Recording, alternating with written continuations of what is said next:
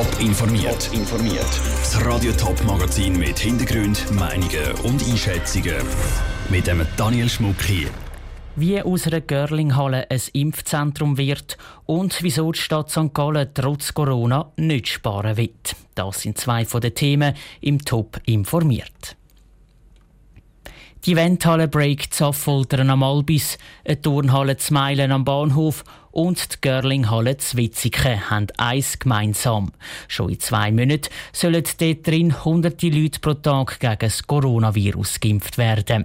Insgesamt soll es im Kanton Zürich nämlich elf Impfzentren geben. Das hat die Gesundheitsdirektion heute bekannt gegeben.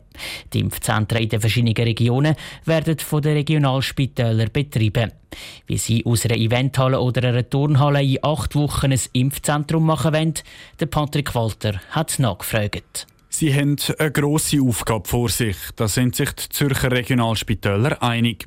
Ziemlich am Anfang steht die Auswahl von einem Standort, wo gut erreichbar ist, den nötigen Platz bietet und auch eine Grundinfrastruktur wie Wasser und Strom hat. Im Fall von Affoltern am Albis ist die Wahl auf die Break-Event-Halle gefallen. Damit fährt die Arbeit aber erst richtig an, betont der Lukas Rist, der Geschäftsführer vom Spital Affoltern.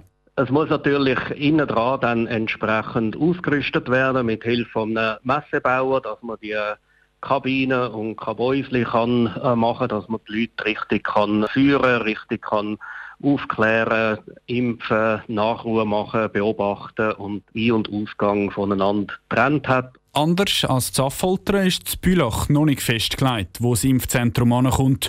Schon jetzt ist dem Thomas Langholz vom Spital Bülach aber klar, dass es auch noch eine andere grosse Herausforderung zu meistern gibt als die Standortwahl. Es ist ja eine Frage auch, wo rekrutiert man das Personal? Wir werden dafür kein Personal vom Spital zur Verfügung haben, weil die aktuelle Betreuung von Corona-Patienten plus auch, dass einige Mitarbeiter selbst an Corona erkrankt sind. Da haben wir die Personalkapazitäten gar nicht. Zum nötige Personal aufbieten haben die Spitäler verschiedene Ideen.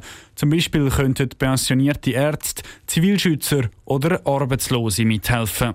Es sind auf jeden Fall noch viele Fragen zu klären, bis in acht Wochen alle Impfzentren parat sein müssen. Es ist also ein sportlicher Zeitplan, weiss der Stefan Metzger, der Chef vom Spital Männendorf. Aber das ist halt eine Situation, wo ständig auch sich Änderungen einstellen. Ich glaube, dass das jetzt nicht wirklich Rocket Science ist. Es gibt ja schon gute Vorgaben von dem Impfzentrum in der Stadt, wo man einiges kann übernehmen kann. Und darum ist er auch zuversichtlich. Bis Anfang April stehen die insgesamt elf Impfzentren im Kanton Zürich. Das war ein Beitrag von Patrick Walter. Das grösste Impfzentrum im Kanton Zürich entsteht in der Mess Uerlikon.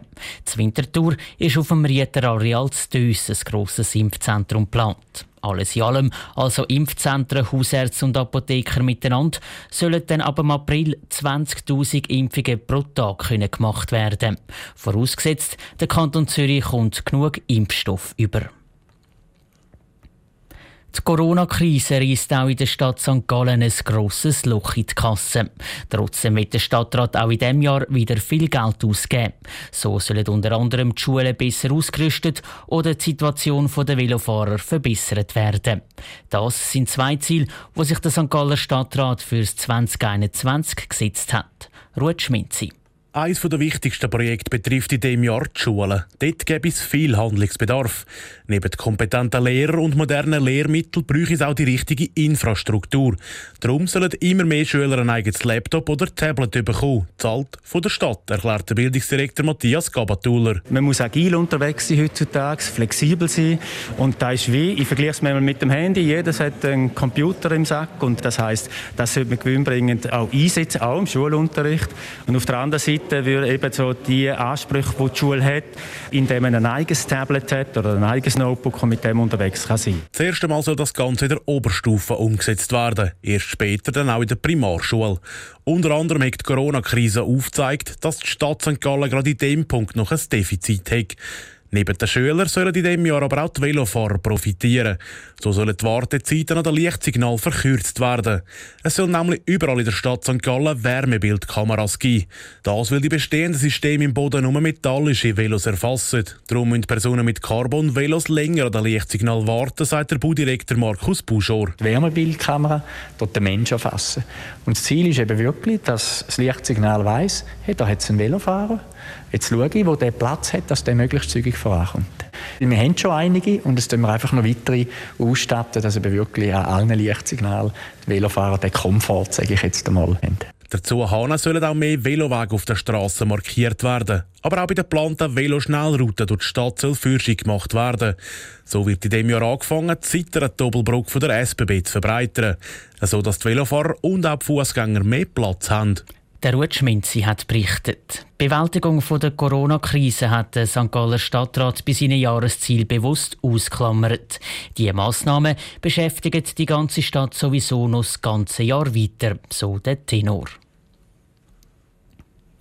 In der Schweiz sind immer mehr Leute ohne Religion. Das zeigen die neuesten Zahlen vom Bundesamt für Statistik zum Jahr 2019. Damit ist klar, der Abwärtstrend geht also weiter. Vor allem im Christentum gibt es immer mehr Leute, die aus den Kirchen austreten. Wie die Landeskirchen in der Region mit dem Trend umgehen, im Beitrag von der Selin Greising. Bei den reformierten Kirchen sind 0,6 Prozent der Leute austreten, bei den katholischen sogar 0,7 Prozent. Beide Kirchen sind nicht überrascht, dass immer mehr Leute austreten, aber sie bedauern den Abwärtstrend sehr. Es gebe eine gewisse Distanz zum Glauben, beobachtet Sabine Rüttemann vom Bistum St. Gallen. Das sei schade, weil die katholische Kirche sei eigentlich viel mehr als nur ein Gottesdienst. Für uns sind ganz wichtige Engagements hier von Jungwacht und Laurin, wo Jugendliche ähm, erleben, was Kirche auch sein kann. Es gibt ganz konkret auch Hilfswerke, die von der katholischen Kirche sind, wo die Leute jetzt unterstützen. Da ist auch Kirche. Kirche ist nicht nur Gottesdienst, sondern viel, viel mehr.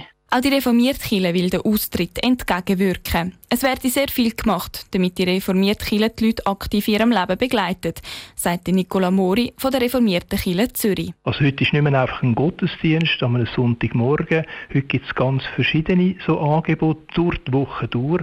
Da werden heute auch ganz andere Musikstile gebraucht. Das ist nicht mehr einfach da nur Orgeln oder nur Singen. Da gibt es ganz verschiedene Möglichkeiten heute. Und die reformierte Kirche will auch unterwegs mehr für die Leute da sein. Zum Beispiel mit der Kirche am Bahnhof oder mit der am Flughafen Zürich. Doch trotz aller Mühe, dass in Zukunft immer mehr Leute aus der Kirche austreten, lässt sich laut beiden Kirchenvertretern vermutlich nicht verhindern. Das ist ein Beitrag von Celine Greissing. Bei den anderen Religionen in der Schweiz, also beim Judentum, dem Hinduismus und dem Buddhismus, sind die Zahlen im Jahr 2019 stagniert.